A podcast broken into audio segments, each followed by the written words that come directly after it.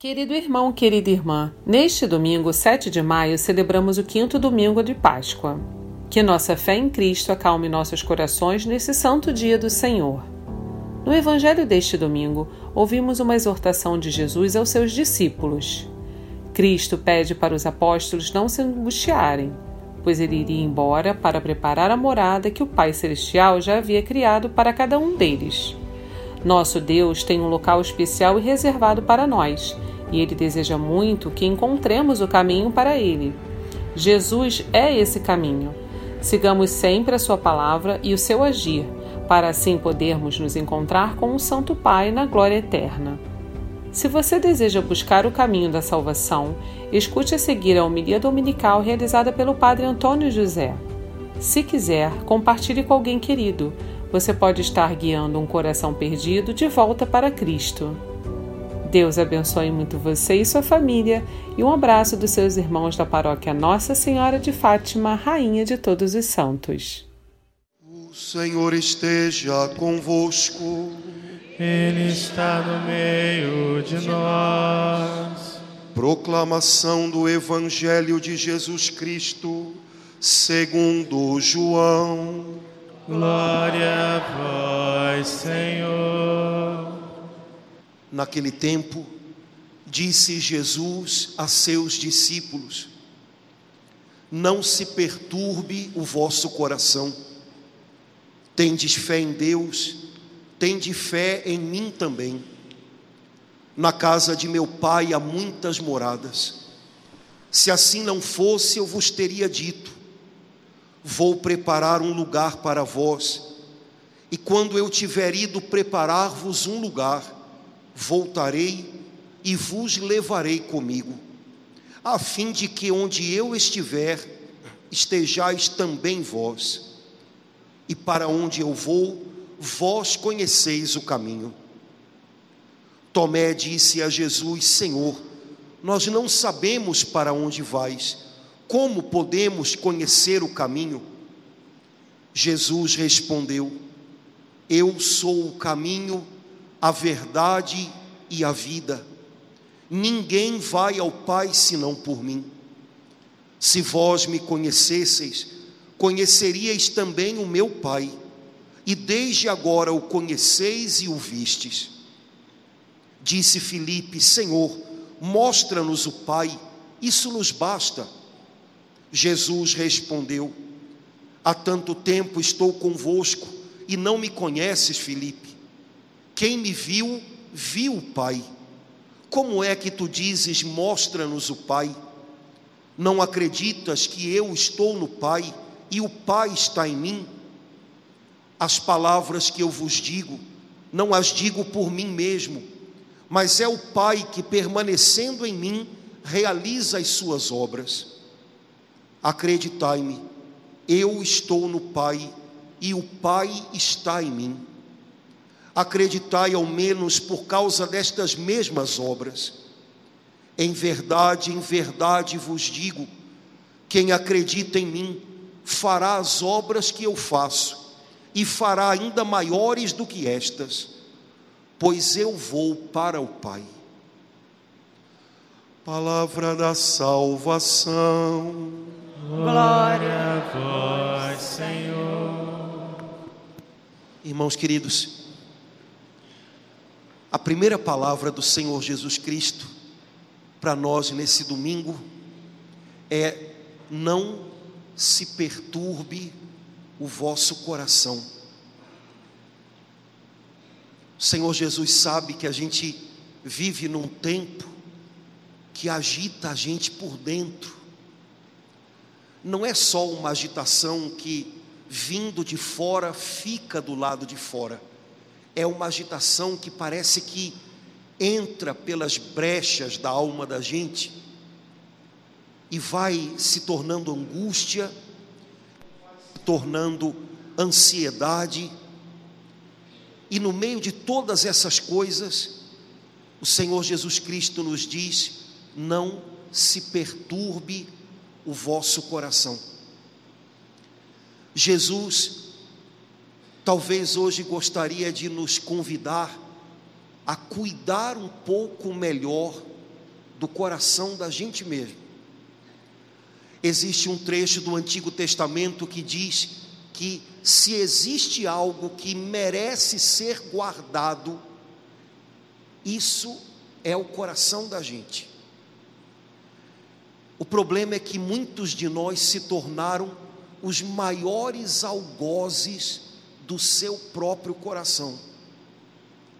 A gente maltrata muito ele, a gente se entrega a um monte de pensamentos e de sentimentos, e a gente se deixa envolver por eles e arrastar por eles, e eles vão minando a nossa alegria de viver, e eles se tornam pensamentos, às vezes obsessivos, porque a gente vai neles e volta, e vai e volta, e chega um momento em que a gente perde o controle dessas coisas, e às vezes, sem querer, elas já estão lá confundindo a gente. A gente precisa aprender a guardar o nosso coração. Não se perturbe o vosso coração, significa cuide dele, alimente seu coração com aquilo que possa é, fazer brotar nele paz, equilíbrio, e não aquilo que vai roubando de você a paz, e não aquilo que vai empurrando você de um lado para o outro, até que você se torne uma pessoa sem equilíbrio, sem ponderação penere as coisas que você permite que entrem no seu coração, na sua mente, no seu interior. Não se perturbe o vosso coração, não significa que a gente não vai ser pressionado pela vida. A vida, em todas as épocas, sempre teve a sua pressão, mais ainda no nosso tempo em que a gente tem algumas coisas que eram aconchego para a gente, tão minadas também. É, nossa vida em família não está nada fácil. É, a vida econômica, a vida profissional da maioria de nós também anda muito complicada. Coisas que deveriam nos dar uma certa segurança, nesse tempo que nós vivemos, também estão sendo abaladas. Portanto, quando Jesus diz não se perturbe o seu coração, ele não está dizendo que nós não vamos ser pressionados pela vida. Ele está dizendo que nós vamos guardar o nosso coração de tal maneira que nós vamos saber dar um limite a essa pressão. De vez em quando, irmãos, a gente tem que dizer para a gente mesmo: não aceito mais ficar pensando nisso dessa maneira. Não aceito mais ser sequestrado por esse medo. Não vou mais alimentar essa angústia, pensando mil vezes de novo em algo que eu já conheço, que eu já sei que está aqui diante de mim. É, não seja algoz do seu próprio coração. Mas para que a gente possa guardar o coração da gente, algumas coisas são valiosas. E a palavra de Deus hoje deu para a gente algumas dicas importantes. Queria partilhar com você duas ou três palavras que me chamaram a atenção. A primeira delas está na segunda leitura de hoje, que é um trechinho da primeira carta de São Pedro e é logo a primeira palavra que a gente ouviu nessa leitura: aproximai-vos do Senhor. Quanto mais eu me aproximo do Senhor, mais eu sou capaz de guardar o meu coração, mais eu vou ser perceptivo para aquilo que eu não posso deixar alimentar o meu coração, mais eu vou ser capaz de quebrar, romper com situações, circunstâncias em que o meu coração seria alimentado com palavras, impressões, imagens que o perturbariam. Portanto, é aproximai-vos do Senhor. Primeira dica importante. não é uma questão de sentir-se perto ou sentir-se longe. A ordem do Espírito Santo através do apóstolo Pedro é aproxime-se. É uma atitude que você tem que tomar hoje. Eu acho engraçado como a gente pode se enganar com essa sensação de estou perto ou estou longe do Senhor. Houve santos na história da nossa igreja muito próximos do coração de Deus. Mas esses santos reconheciam tanto os seus pecados, as suas limitações, é, os impulsos do seu coração com os quais eles tinham que lutar constantemente, que muitas vezes eles se sentiam o maior de todos os pecadores sobre a terra. É, vocês sabem que a minha santa do coração, Santa Gema Galgani, dia 16 é dia dela. Aqui no Meier é solenidade. Né? Santa Gema Galgani, segundo um dos padres que a acompanhou, nunca cometeu um pecado mortal na vida toda.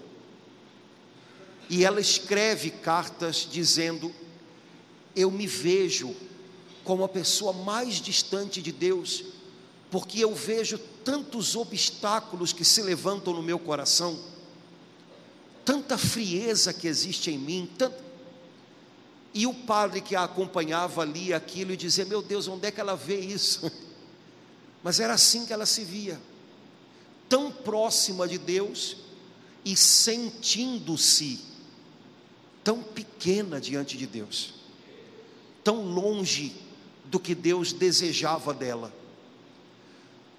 Por outro lado, nós podemos nos sentir muito próximos e estarmos muito enganados. Irmãos, eu ouço demais uma expressão Vou até olhar para o alto para ninguém dizer, e eu já falei, o padre lembrou de mim. Eu não lembro de você, eu não lembro do que você disse, eu não lembro nem do que eu tomei no café. Aliás, hoje eu não tomei café, então eu não lembro. Mas, olha, eu ouço demais uma expressão assim. Não, é porque eu me afastei da igreja uns 20 anos, mas eu nunca me afastei de Deus. E aí lá dentro de mim eu falo, mas como que essa pessoa consegue? Eu estou na igreja todo dia e, e não, não é desse jeito tão bom assim. Eu me afastei da igreja 15, 20 anos, mas nunca, sempre pertinho de Deus. Aham. Uhum. Você se enganou. Você não estava pertinho de Deus. Desculpe a sinceridade. Choque de realidade. Porque a gente pode se sentir uma coisa, mas estar acontecendo outra. Sabe essa história do é, eu estava 15 anos sem rezar, mas eu estava pertinho de Deus, eu sempre me lembrava dele. Parece essas desatenções que a gente tem uns com os outros e fazem a gente ficar, por exemplo, um ano sem conversar com uma pessoa amiga e dizer: ai, mas eu sempre me senti tão perto de você. Sim, mas tem um ano que a gente não se fala.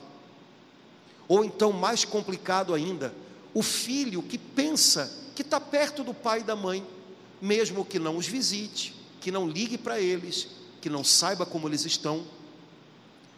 E se a mãe ou o pai em algum momento diz: Pois é, filho, tanto tempo que você não vem aqui. Como, mãe, tanto tempo? Eu estou sempre aqui.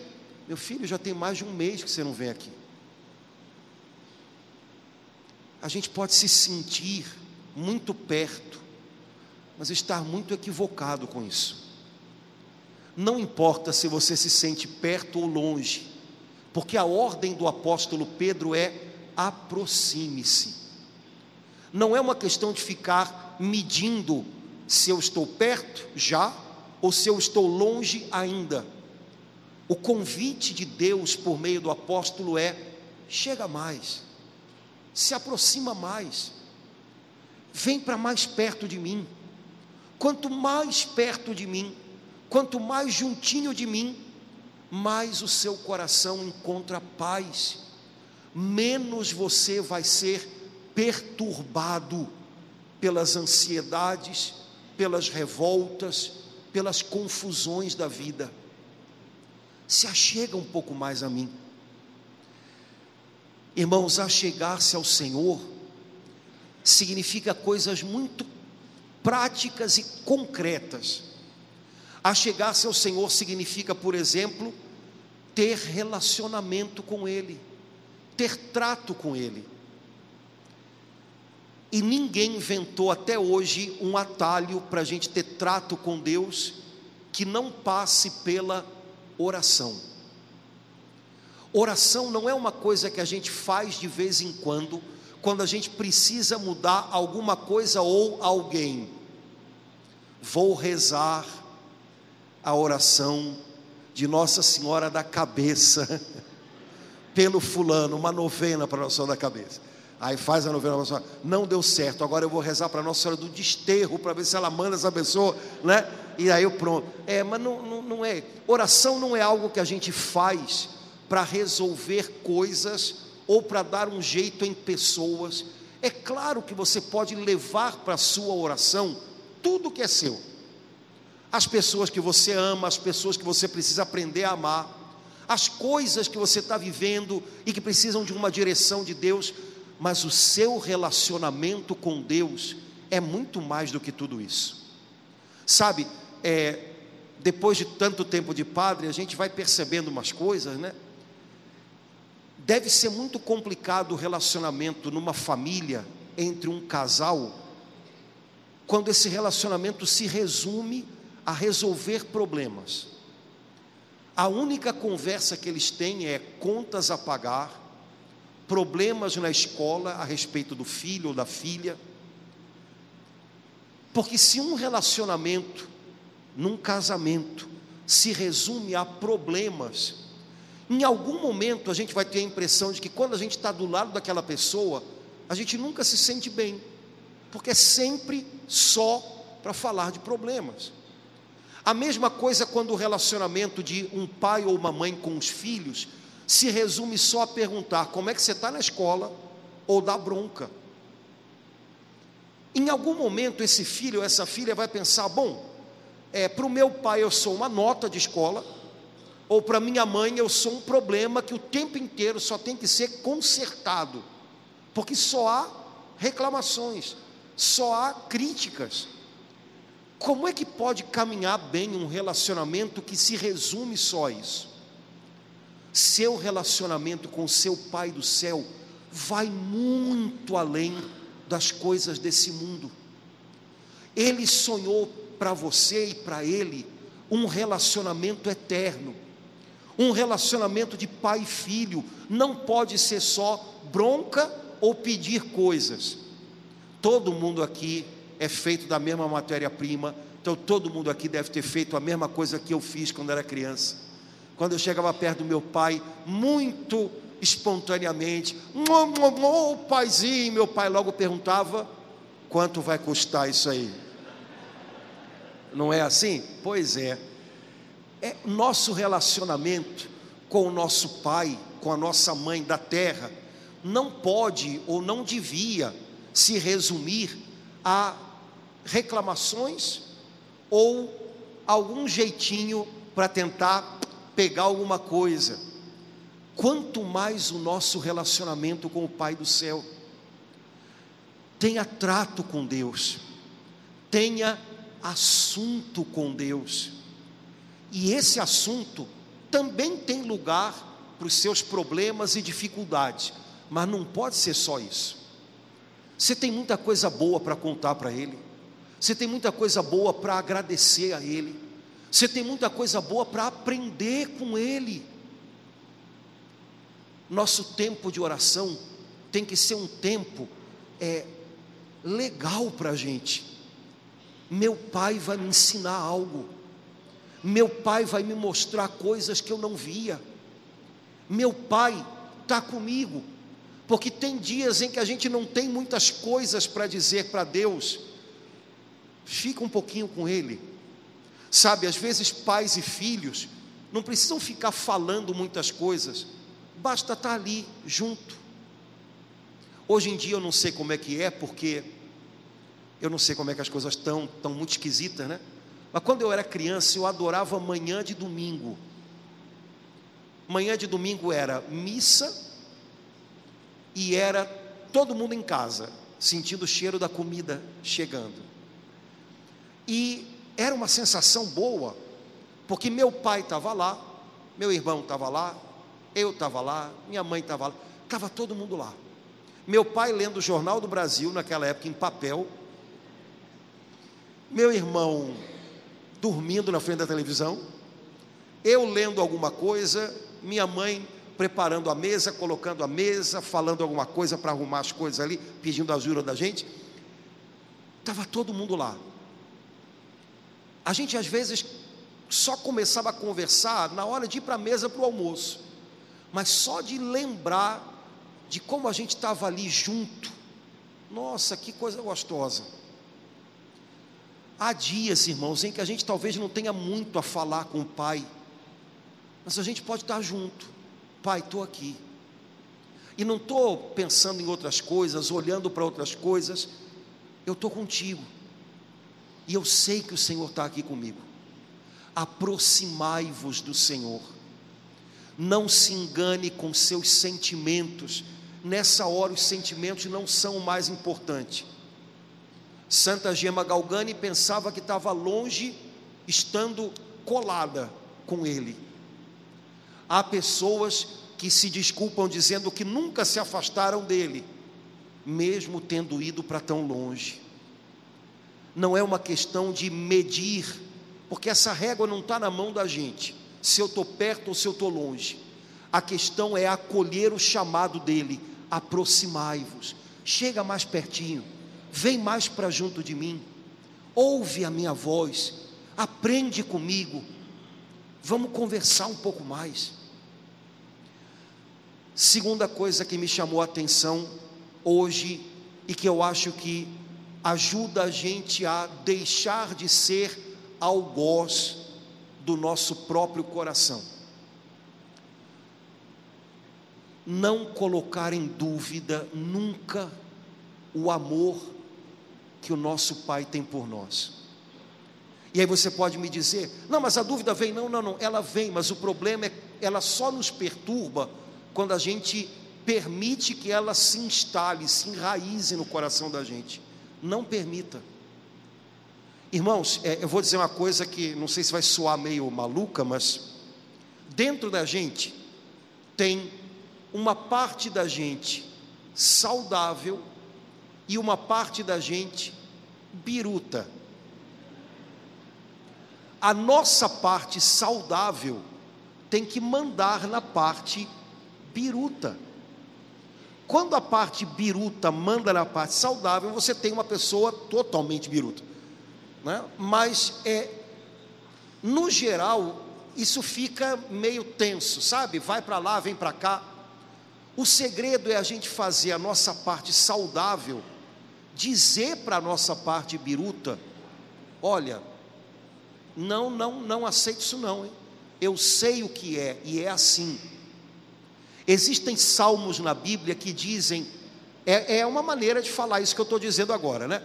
É, digo ao meu próprio coração, ou seja, a minha parte boa, saudável, diz para o meu coração enganoso, isso e aquilo. A gente tem que fazer isso, gente. Tem coisas que não são os outros que têm que nos dar, a gente tem que se dar, a gente tem que guardar o nosso coração. Você não está na igreja todos os dias da semana, você não está ouvindo coisas de outros todo dia na semana.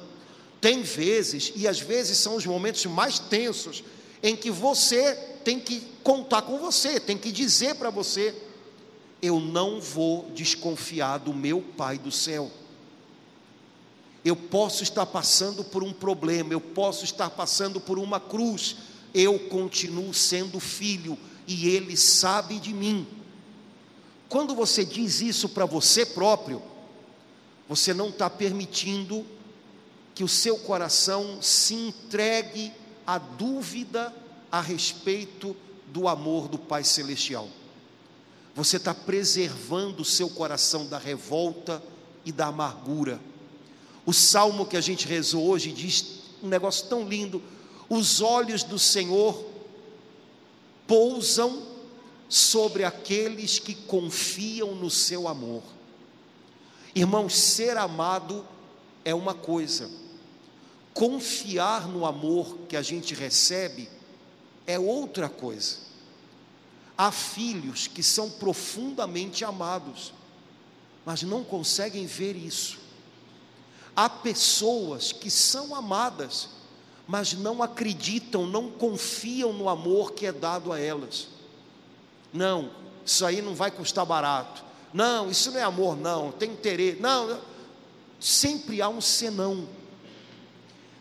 Faz bem para o coração da gente confiar no amor que a gente recebe. Pois então confie no seu Pai do céu, mesmo quando as coisas ficarem difíceis. Eu estou passando por uma prova, mas o meu Pai do céu me ama, Ele não quer o meu mal, Ele sabe tirar até dessa dor um bem para minha alma. Eu não abro mão de acreditar no amor que Ele tem por mim. Eu acho que uma das coisas que mais deve machucar o coração de um pai ou uma mãe é quando o filho dá a impressão de que não acredita no seu amor, né? Quando a gente é criança, filho é, é um bicho muito chantagista, né? Mãe também. É, e aí a gente usa isso, né, para ferir os pais da gente. Qual é o pai ou a mãe que, tendo dito um não um dia para o filho ou para a filha, não ouviu a seguinte resposta: Você não me ama de verdade? Nessa hora, a mãe ou o pai quase tem um treco, porque quando o filho diz você não me ama, eu duvido do seu amor por mim, nossa, é a morte. Pois a gente faz parecido com o nosso Pai do céu. É, você diz não para o seu filho, mas o seu amor por ele não é menor quando você diz não.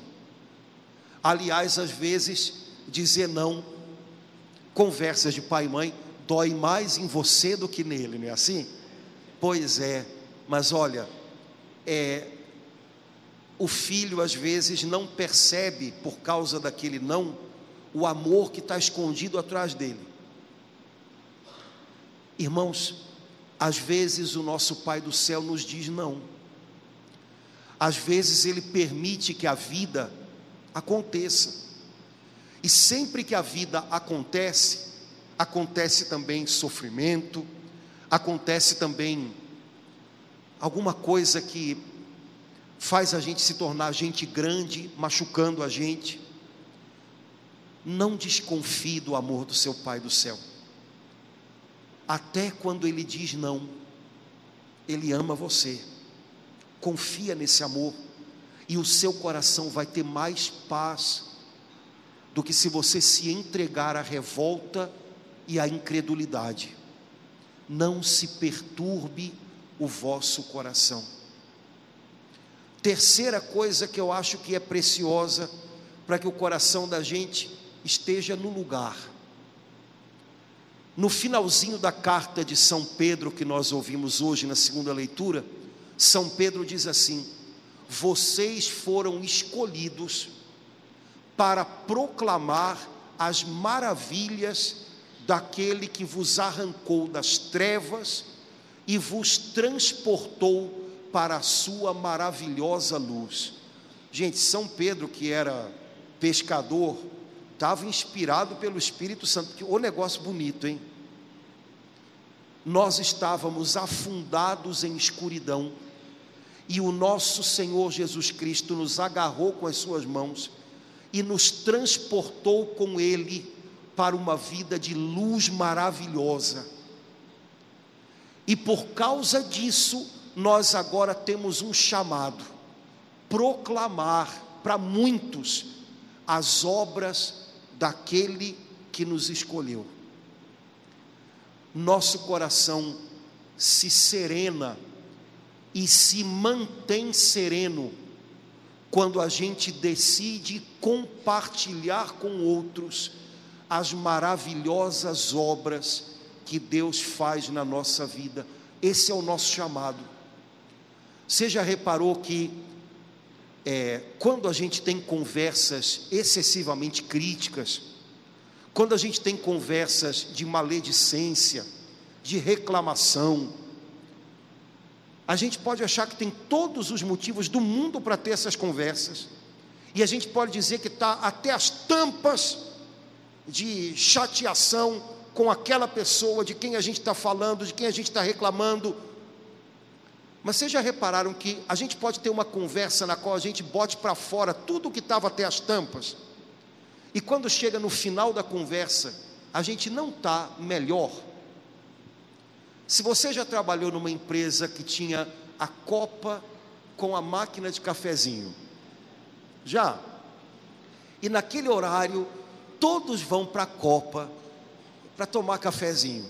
Tomar cafezinho e detonar alguém. Pode ser um colega de trabalho, pode ser um chefe, pode ser. Ah, e a gente tem motivo, porque aquele colega de trabalho é ruim de roda, não coopera, não chega junto. E a gente pode ter motivo, que aquele chefe é um carrasco, tudo bem.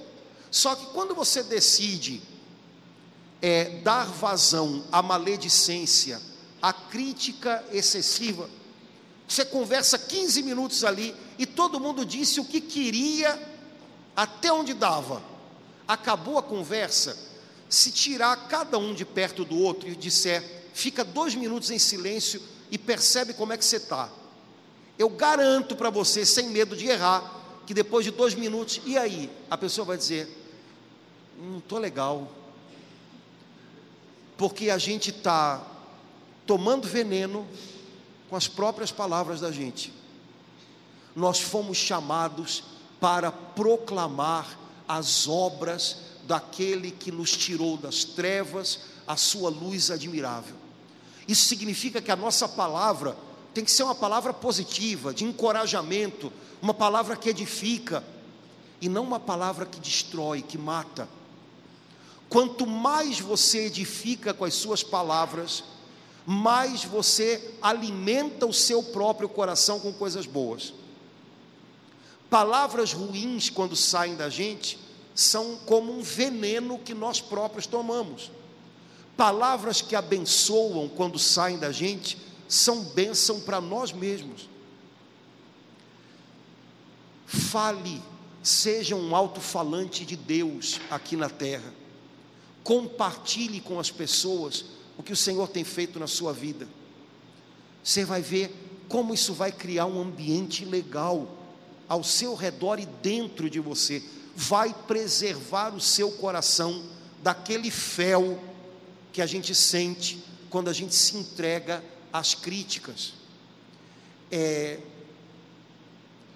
há um tempo atrás eu ouvi um pregador dizer uma coisa que eu achei muito linda, porque é muito verdade. Ele disse assim: só existe uma coisa nesse mundo melhor do que conhecer Jesus: é apresentar Jesus para mais alguém. E sabe que é a pura verdade? Conhecer Jesus é muito bom. Poder apresentar Jesus para alguém é melhor ainda. Quando você faz isso, isso renova o seu coração. Experimenta o seu dinheiro de volta. Você vai ver que funciona. Você vai ver que funciona. É real. Compartilha Jesus com alguém, você vai estar alimentando serenidade na sua alma.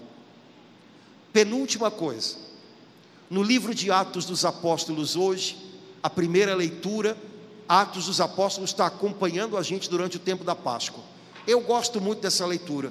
Você vê um problema bem enfrentado e bem resolvido. Problemas resolvem-se ou administram-se. E a gente não precisa perder a paz por causa deles contanto que a gente, no meio dos problemas, é, mantenha o essencial no lugar. A primeira leitura disse para a gente que lá na comunidade, lá na paróquia de Jerusalém, começou a haver uma reclamação dos fiéis cristãos que eram de origem grega e eles diziam o seguinte: nossas viúvas não são tão bem tratadas como as viúvas de origem hebraica. O nome disso é ciúme, talvez um pouquinho de inveja. Eles começaram a reclamar, a reclamação se espalhou, o nome disso é fofoca. Dois mil anos mantemos a tradição, né? É, pois é, né?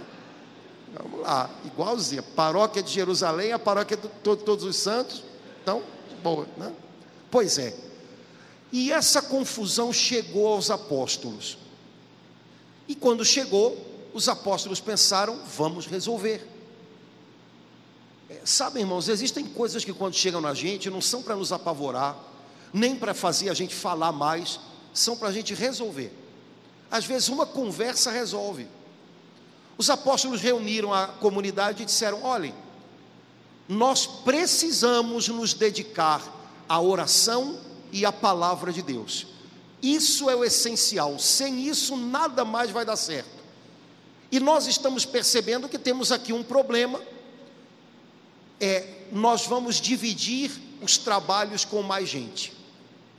Irmão, se fosse eu lá, tinha dado errado.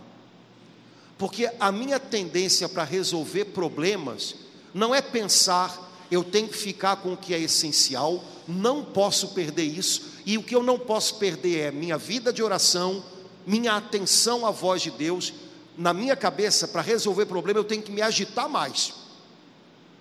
Então eu possivelmente ia querer criar dois turnos de refeição para as viúvas, eu ia inventar alguma coisa. Olha, vamos fazer mais um horário de refeição para as viúvas, e a gente vai estar em dois horários a partir de agora. Eu ia aumentar a agenda. Não foi o que os apóstolos fizeram.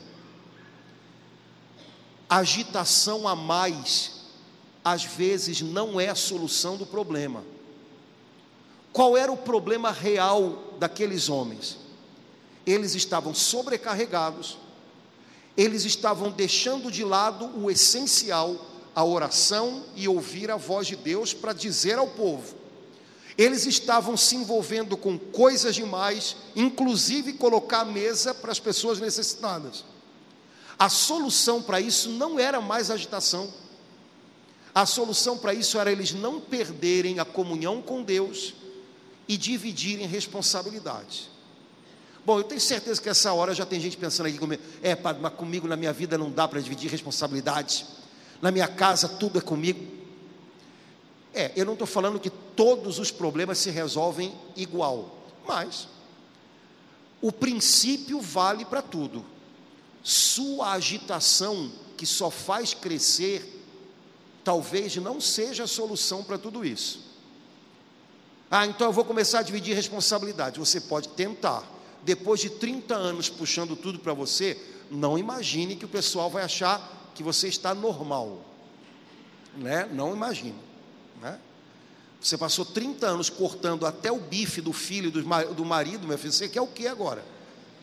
Eles perderam o movimento das mãos, não sabem, né? não sabem mais cortar bife. Né? Então, depois de 30, se você não cortar agora, eles morrem de fome. Morrem mesmo. Eu vou fazer o quê? Você arranjou 30 anos agora. Tem solução para isso? Corte o bife feliz. É a solução. De boa. Corta o bife feliz. Ai, que bom, vou cortar. Corta em forma de estrelinha. Alguma coisa que faça você sair um pouco da rotina que está enchendo a sua paciência. Mas depois de 30 anos cortando o bife, não. Talvez tivesse um jeito lá no começo, mas agora, né? Corte o bife contente. Né? É, mas olha, algumas coisas na nossa vida poderiam se resolver se simplesmente a gente dissesse para a gente mesmo: é uma pena, mas eu não posso resolver isso. É uma pena, mas isso não cabe a mim. Sabe, coisas que estão fritando a cabeça da gente. Né, o pessoal, bom, aqui todo mundo é católico, então, né, além dos problemas do mundo, tem os problemas da igreja. Então, o pessoal vai para a internet e lê 10 mil coisas, com 10 mil opiniões diferentes. Porque o Papa, eu não sou o Papa. Graças a Deus, né? Logo, eu não vou resolver os problemas que cabe ao Papa resolver. Portanto, esses problemas não são meus. Logo, eh, risquei uma coisa da lista: salvar a igreja. Posso riscar, porque não é meu trabalho. Meu trabalho é ser fiel aqui, no Meia, já dá muito trabalho. Eu não preciso me preocupar com o que o Papa está fazendo ou não está fazendo. Está entendendo? É, tem coisa, gente, que não. E se a gente entrar nisso, está boa. Bom, eu não estou dividindo responsabilidade, mas eu estou percebendo que tem responsabilidades que não são minhas. Para viver as minhas bem, para que eu possa viver o que me cabe bem. A gente está deixando de viver a vida da gente para se sentir pressionado e ansioso com coisas que nunca vão passar pela mão da gente. Não perca de vista o essencial. A agitação a mais não resolve problemas. Os apóstolos tinham um problema, tem que resolver. Como é que a gente faz? Voltamos para o essencial e a partir dali a gente reorganiza tudo. De outra maneira, é só ansiedade vindo, e isso tem feito muito mal para a gente.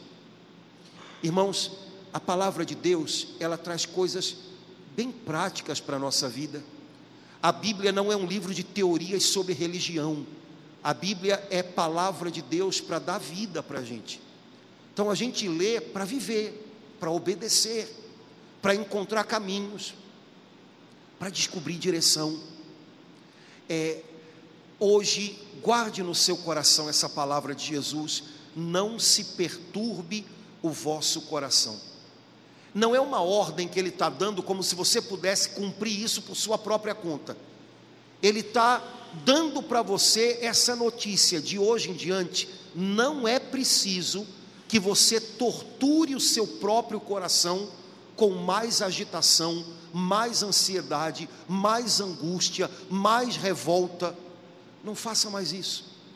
Aproxime-se do Senhor, confie no amor dEle Lembre que problemas a gente resolve não quando a gente se agita mais, mas quando a gente se recolhe em Deus para buscar o que é essencial e poder dar passos serenos.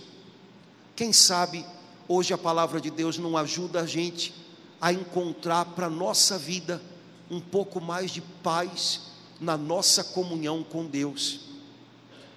Você tem Jesus. Ele é o caminho, a verdade e a vida. Quando a gente se sente perdido, volte a Ele, Ele é o caminho. Quando você se sentir confundido pelas vozes do mundo, ouça Ele, Ele é a verdade. Quando você tiver o seu coração abatido pelas coisas e perder um pouquinho da sua alegria de viver, busca Jesus ele é a vida e vida em plenitude. Compartilhe com os outros quem Ele tem sido para você, o que Ele tem feito por você, e de repente você vai perceber que você vai estar alimentando o seu coração com algo novo, que vai fazer bem para a sua vida e que vai se espalhar ao seu redor. Que nessa semana não se perturbe o vosso coração.